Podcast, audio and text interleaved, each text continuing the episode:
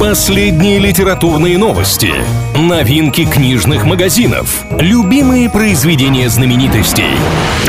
Книга ворот на правильном радио. Приветствую всех книголюбов, с вами Илья Андреев. В ближайшие пару минут будем говорить о литературе и всем, что прилагается. Что важного? Букеровскую премию 2021 присудили южноафриканскому писателю Деймону Гелгату. Одну из престижнейших литературных наград автор получил за роман «Обещание». Это история семьи белых фермеров из Африки, которые когда-то пообещали темнокожей прислуге отдать свой дом. Ранее автор дважды претендовал на получение Букера, и вот после третьей номинации дошло и до победы, за которую Гелгат получит 50 тысяч фунтов или без малого 5 миллионов рублей. Что нового?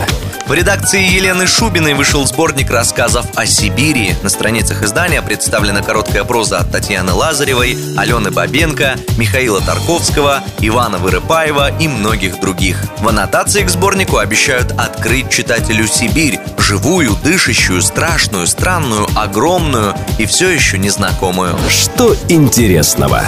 Первая жилая улица, названная в честь Осипа Мандельштама, появилась в России. Находится она в Пушкинском сельском поселении в Омской области и состоит из трех домов. Но еще 10 обещают построить в ближайшее время. При этом на картах и других населенных пунктов страны имеются улицы, названные в честь знаменитого поэта, но вот зданий на них нет ни во Владивостоке, ни в Тамбове, ни в Ленинградской области.